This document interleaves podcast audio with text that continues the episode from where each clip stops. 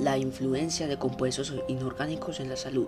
El impacto de sustancias químicas en la salud está determinado por un proceso de evaluación que también tiene el objetivo de ofrecer una descripción científica consensuada de los riesgos de la exposición a estas sustancias.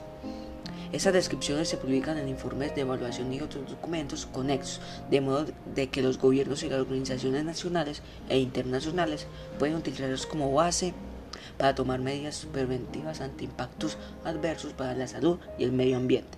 10 sustancias químicas que constituyen una preocupación para la salud pública.